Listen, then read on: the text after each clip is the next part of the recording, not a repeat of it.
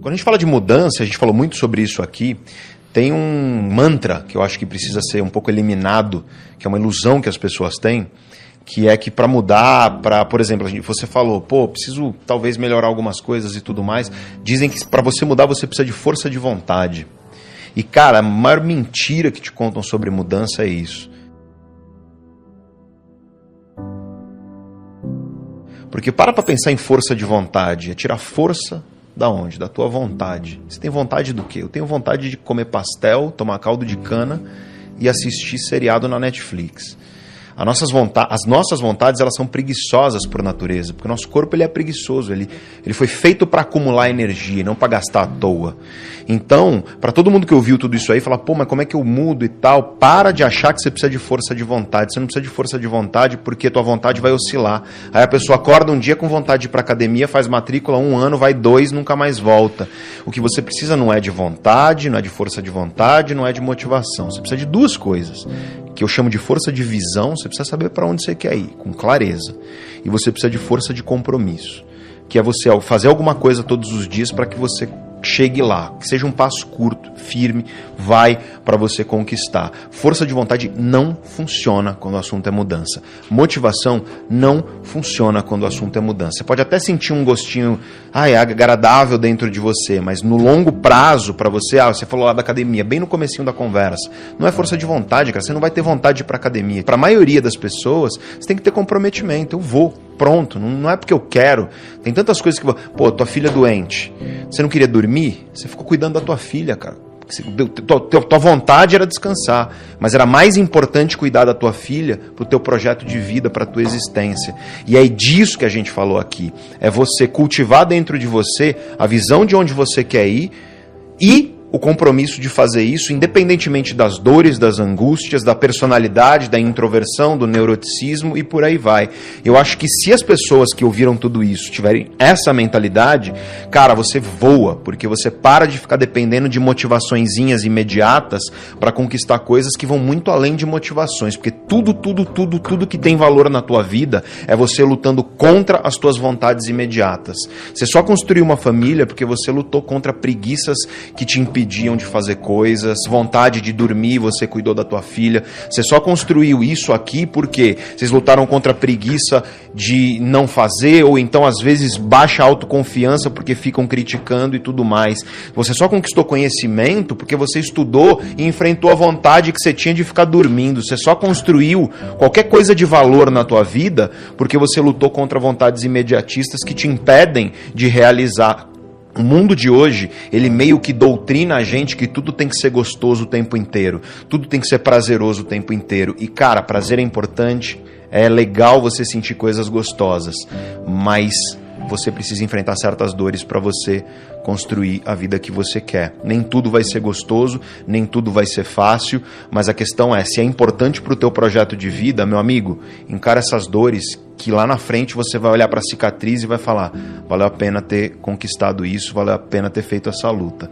Eu acho que se de tudo que a gente falou aqui as pessoas guardarem isso, Cara, tua vida vai longe e a vida é curta demais para a gente ficar desperdiçando, tentando encaixar o mundo nas nossas vontades, sabe? As pessoas querem isso. Elas entram aqui e falam no, nos vídeos lá do meu canal: ai, mas podia ser mais curto. Ai, podia, podia ser mais curto, podia ser um monte de coisa, né? Mas é do jeito que é, porque eu acredito que é assim que as pessoas vão aprender melhor nem tudo tem que ser curto e rápido, nem tudo tem que ser pílula, nem tudo tem que ser mastigável, nem tudo tem que ser fácil. Vocês estiveram com o Clóvis quando ele fala da coisa do bril, né? Uhum. Pô, tenha bril nesse sentido, tenha bril, tenha coragem de entender que você precisa enfrentar certos medos para você chegar onde você quer.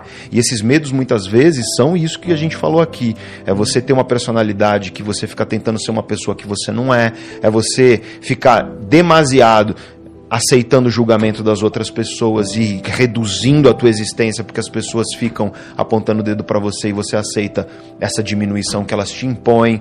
Tudo isso, cara, no fim das contas, que a gente falou aqui é sobre liberdade. Essa é que é a coisa, né? Porque se você virar para mim e falar, Pedro, o que, que o ser humano quer na vida? Cara, é liberdade.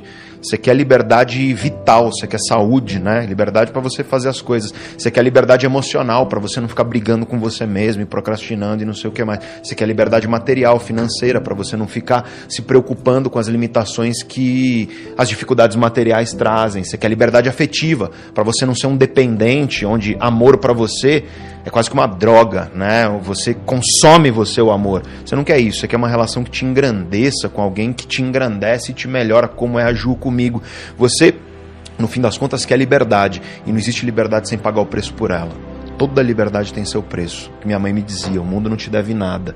A gente tem que construir a nossa liberdade com escolhas responsáveis. E responsabilidade significa entender quem você é e aceitar que você vai precisar enfrentar coisas que nem sempre são gostosas para você construir a vida que te vale a pena. E a vida é curta demais para você perder tempo com isso. Porque quando você faz estudo com pessoas sobre arrependimento no fim da vida, as pessoas não se arrependem do que elas fizeram. Elas se arrependem do que elas não fizeram. Então todo mundo que está assistindo aqui está colecionando um álbum de arrependimento agora.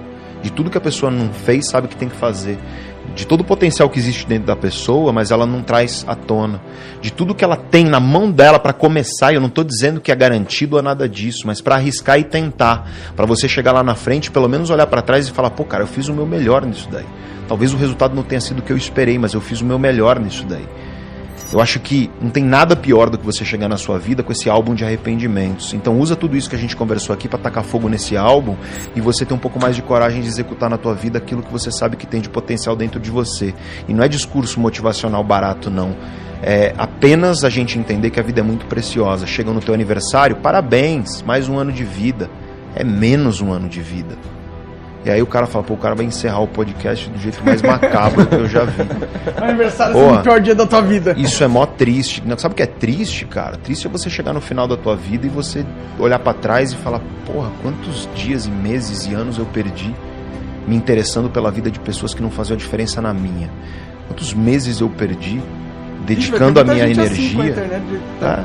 dedicando a minha vida a, a a projetos que não me realizavam em nada, ignorando as pessoas que realmente são importantes para mim em vez de valorizar.